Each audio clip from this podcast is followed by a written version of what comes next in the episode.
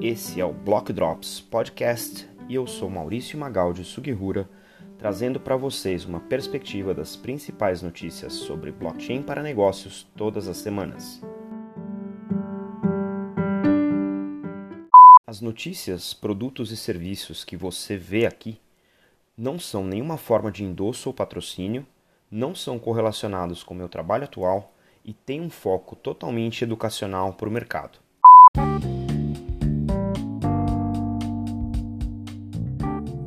Block Drops de hoje a gente vai falar sobre blockchain na cerveja, o que, que isso significa. Vamos comentar um pouquinho sobre um relatório do LinkedIn sobre as habilidades mais prioritárias para 2020, as mais requisitadas. E vamos também falar um pouquinho de um lançamento de uma nova plataforma para aplicação de blockchain em trade finance.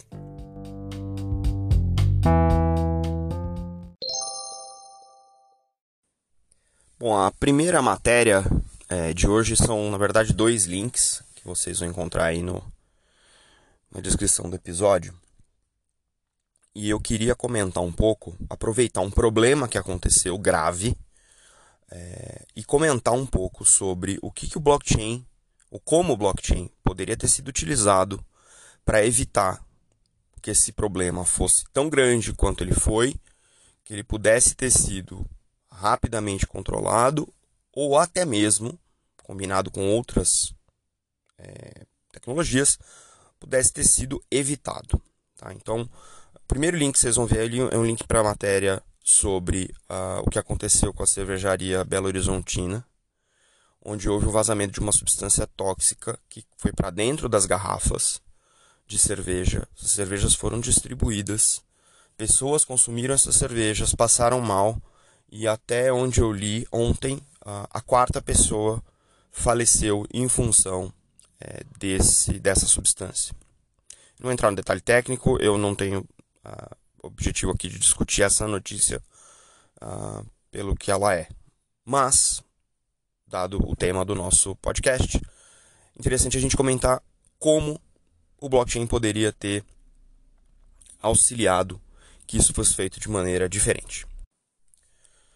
É, as principais características de uma solução, de uma rede blockchain, é que você tem vários participantes. Os participantes têm processos de negócio nas quais eles registram essas informações dos, referentes aos processos é, no blockchain. E essa informação fica disponível para diferentes participantes ao longo dessa cadeia, de acordo com o critério definido pela rede. Participantes de determinados tipos têm acesso a determinados tipos de informação que são registradas por outros participantes ao longo dessa cadeia. Isso é característica de uma blockchain permissionada. Essa informação ela é imutável pela característica da maneira como os dados são gravados no blockchain, e isso permite com que as pessoas tenham certeza de que o que está ali não mudou, não foi alterado por alguém, e se mudou, você também pode ver essa mudança. Então essas são as características básicas. No contexto de uma operação logística de distribuição de alimento, é, e aí vem o segundo link que está ah, na descrição do episódio, você tem uh, diferentes soluções para fazer rastreabilidade de alimento. Nesse caso da cerveja, existem algumas características dessas soluções em comum que poderiam ter auxiliado a cervejaria Belo Horizontina a remover rápida e assertivamente a partir do momento em que ela teve o primeiro indício, a primeira notícia de que existiam uh, cervejas, garrafas de cervejas contaminadas. Se a primeira incidência tivesse sido levantada e esse processo estivesse correndo em cima de uma blockchain, a cervejaria e todos os participantes da cadeia de logística, né, desde a produção até a armazenagem, até a distribuição e a venda no varejo, poderiam ter pego a identificação dessa garrafa, voltado na solução blockchain, olhado de onde essa garrafa veio, por onde ela passou e de que lote ela era e automaticamente, em rápidos segundos, consegui identificar para onde foram as demais garrafas deste lote que poderiam ter, nesse momento, né, estar também contaminadas, poderiam ter essa substância uh, tóxica. É, e feito uma ação para remover isso, inclusive, dependendo do nível de integração com o varejo, saber inclusive quem é que comprou para prevenir que essa pessoa pudesse consumir esse, uh, essa, essa cerveja uh, contaminada. Esse processo no varejo chama recall. É igual recall de carro, você remover produtos alimentícios de dentro uh, do varejo. Só que a maneira como ele acontece sem o blockchain demora dias. E nesses dias, outras pessoas podem consumir aquele produto com, com, com contaminação. E foi exatamente o que aconteceu. A gente vê ao longo dos dias novas notícias acontecendo com a mesma cerveja, e aí ao longo, ao longo desses dias também as mortes acontecendo gradativamente. Significa que não houve uma retirada e uma comunicação ampla, rápida, nos primeiros uh, momentos em que isso foi detectado. Então, essa é uma maneira como o impacto dessa, desse, dessa contaminação uh, foi uh, poderia ter sido menor numa, numa, numa, numa rede com o uso de uma solução baseada em blockchain. O segundo, a segunda maneira é pô, como é que isso poderia ter sido evitado. Isso poderia ter sido evitado com a combinação de algumas tecnologias. Blockchain é uma delas, dessa mesma maneira que eu uh, descrevi, mas se você tiver na produção e na logística. É, dispositivos como os chamados Internet das Coisas, né, os IoTs, Internet of Things, que ao longo do processo fossem capturando informações como composição da água, composição da cerveja, temperatura da cerveja, geolocalização, é, identificação de quem está uh, manipulando ou transportando aquele produto, quem embala, né? quem recebe, quem estoca e outras informações ambientais e até de registros tipo CIF, Anvisa, etc., você tem condição de ter uma infinidade de dados super relevantes para poder escrever aí os famosos smart contracts, que são aplicações que você desenvolve em cima de uma blockchain com regras de negócio para detectar quando uma cerveja ou produto sai de especificação e não só gerar um alerta para quem gerencia essa cadeia, mas também gerar ações e impedir com que aquele produto, aquele, aquela unidade, aquele lote siga adiante em, uh, em consumo. Então isso é uma maneira também ainda mais é, assertiva de impedir que as coisas aconteçam e essas, esses desastres, né, por assim chamar, alimentares venham a acontecer. No, nesse segundo link tem cinco soluções que vocês podem ler e a gente pode discutir aí através das redes sociais. Então fica aqui o alerta, é uma possibilidade, inclusive, da gente ver alguma movimentação governamental para tentar impedir esse tipo de coisa, como já vem acontecendo em outros países, nos Estados Unidos é um exemplo. Né? Um dos diretores de segurança alimentar um, do FDA, Food and Drug Administration, que é como se fosse a Anvisa é, americana, é um ex-executivo do Walmart, que é uma das principais empresas investindo em blockchain para segurança alimentar. Então, a gente pode ver que isso uh, pode ser um movimento que a gente pode ter no Brasil para evitar esse tipo de desastre. A segunda nota de hoje é sobre um artigo que eu recebi de várias pessoas é, no LinkedIn, que é um artigo do próprio LinkedIn, uh, avaliando uh, as principais habilidades para 2020. Tem hard skills, tem soft skills. A primeira habilidade desse, dessa matéria em hard skills é blockchain, de maneira genérica. Né? E aí o LinkedIn aproveita para uh, ah, vender cursos que ele tem na plataforma Linda, que é a plataforma de educação online que o LinkedIn comprou alguns anos atrás. Então tem, tem uma dupla jogada aí. Mas o que eu achei interessante e depois eu fui pesquisar, é que uh, num dos nossos primeiros episódios eu comentei sobre uma matéria do próprio LinkedIn que discorre sobre a correlação entre o preço do Bitcoin e o volume de vagas para blockchain no mercado financeiro. Então é, é, é bem próximo, a gente discutiu isso. É...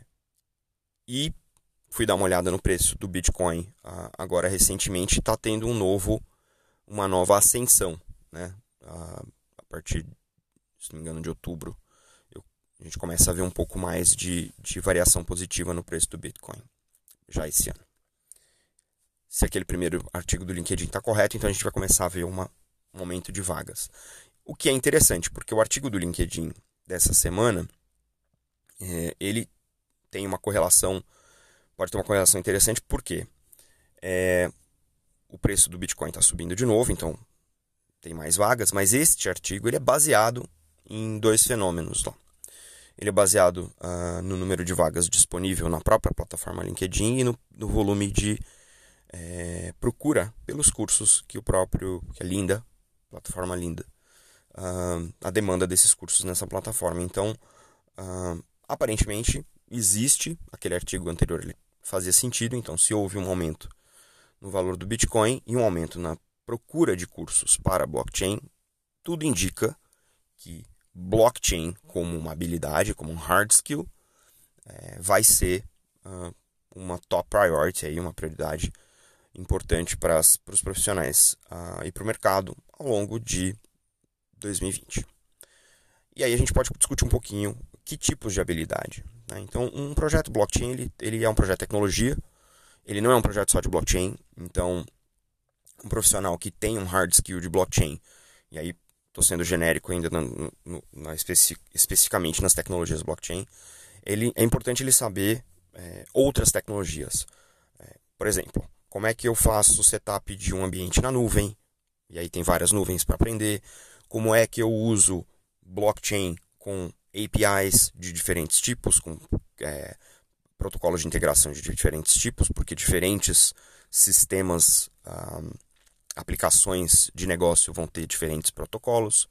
É, como é que eu integro com internet das coisas, que a gente acabou de discutir aqui uh, no caso das cervejas. Essas outras tecnologias são tecnologias que já são uh, estabelecidas no mercado, apesar de bastante novas. Então, para combinar com esse hard skill de blockchain, é legal ter essas outras. Quanto a blockchain em si, e a gente aqui prioriza falar um pouco mais de enterprise blockchain, é importante entender as diferentes tecnologias enterprise blockchain que estão disponíveis é, no mercado. A gente comentou outro dia de diferentes tecnologias blockchain do projeto Hyperledger. Tem Fabric, tem uh, Indy, tem Sawtooth, tem outras tecnologias importantes ali que combinadas podem te dar muito mais, vou dizer, empregabilidade nesse espaço. E das criptomoedas, porque não, também existem uh, diferentes tecnologias que podem ser aplicadas em ambiente é, enterprise, em ambiente corporativo, como Ethereum e as diferentes linguagens que você pode usar no Ethereum, Solidity, acho que até Java já é possível você ter é, uma, uma máquina Java rodando é, Ethereum. Então é interessante ter essa, uh, essas, uh, esses conhecimentos desse blockchain. E mais importantemente, para você colocar um projeto de blockchain para rodar, é ter conhecimento de indústria. Então, interessante ter ah, financial services. Então, conheço banco, conheço seguradora, conheço mercado de capitais, conheço mercado de dívida, os clientes estão nessas indústrias. Ah, eu, eu, eu trabalho com logística, é importante conhecer, de novo? Bebidas, uh, alimentos, de repente uh, produtos de consumo, uh, outras indústrias para compor com as habilidades tecnológicas. Tá? Então, é muito legal esse relatório, acho que fala com a continuidade do mercado e é um bom sinal do que focar e no que investir para o preparo profissional ao longo de 2020 para ampliar as oportunidades.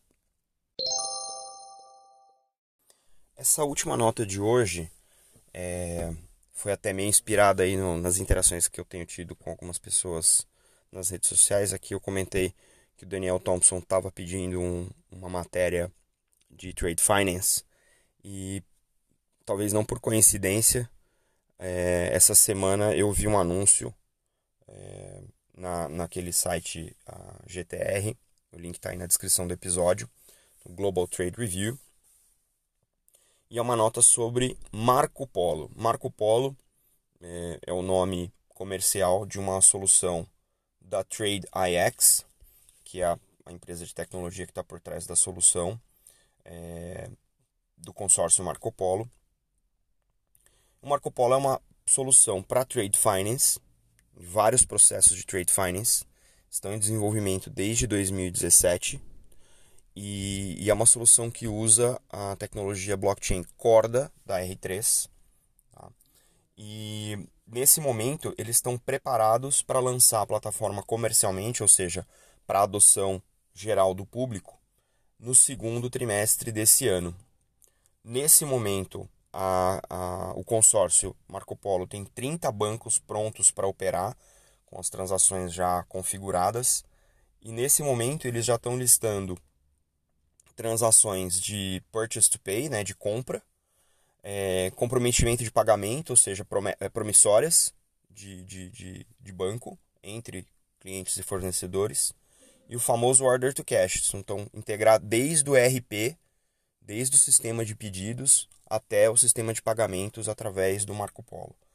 É, aqui dentro dessa plataforma tem uh, produtos ou documentações como Bill of Lading, carta de crédito, é, que auxiliam hoje em dia em papel o comércio internacional e com pouca visibilidade, mas que no blockchain oferecem aí uma transparência, uma auditabilidade e até uma disponibilidade em tempo quase real entre cliente, fornecedor, banco emissor, banco liquidante e os outros participantes desse é, ecossistema.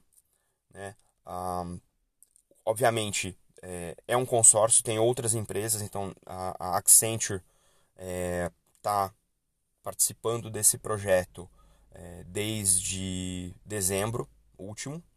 É, e a ideia é usar a Accenture para expandir esse projeto para outras geografias e também a trazer outros produtos e outros serviços relacionados a trade finance para dentro uh, desse ecossistema.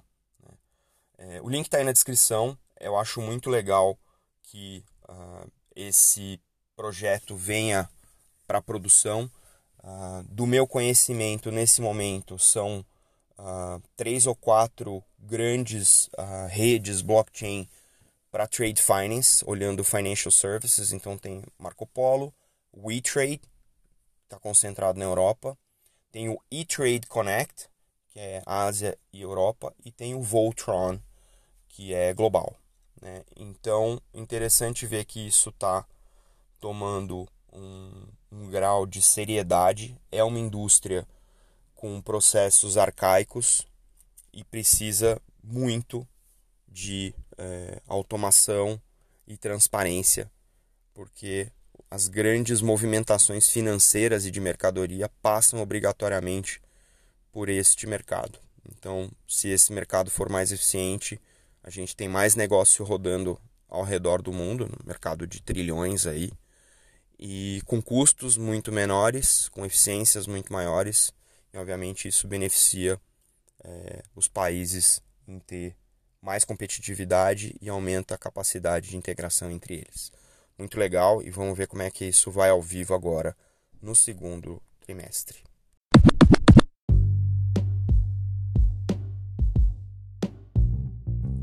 Bem, pessoal, esse foi o papo de hoje.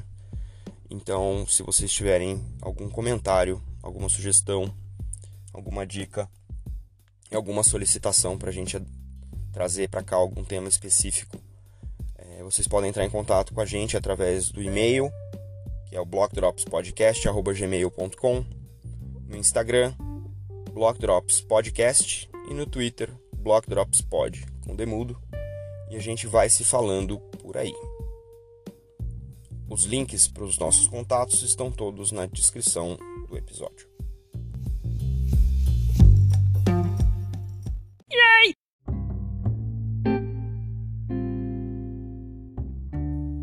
Os salves, abraços e agradecimentos da semana vão para Cláudia Mancini, do blocknews.com.br.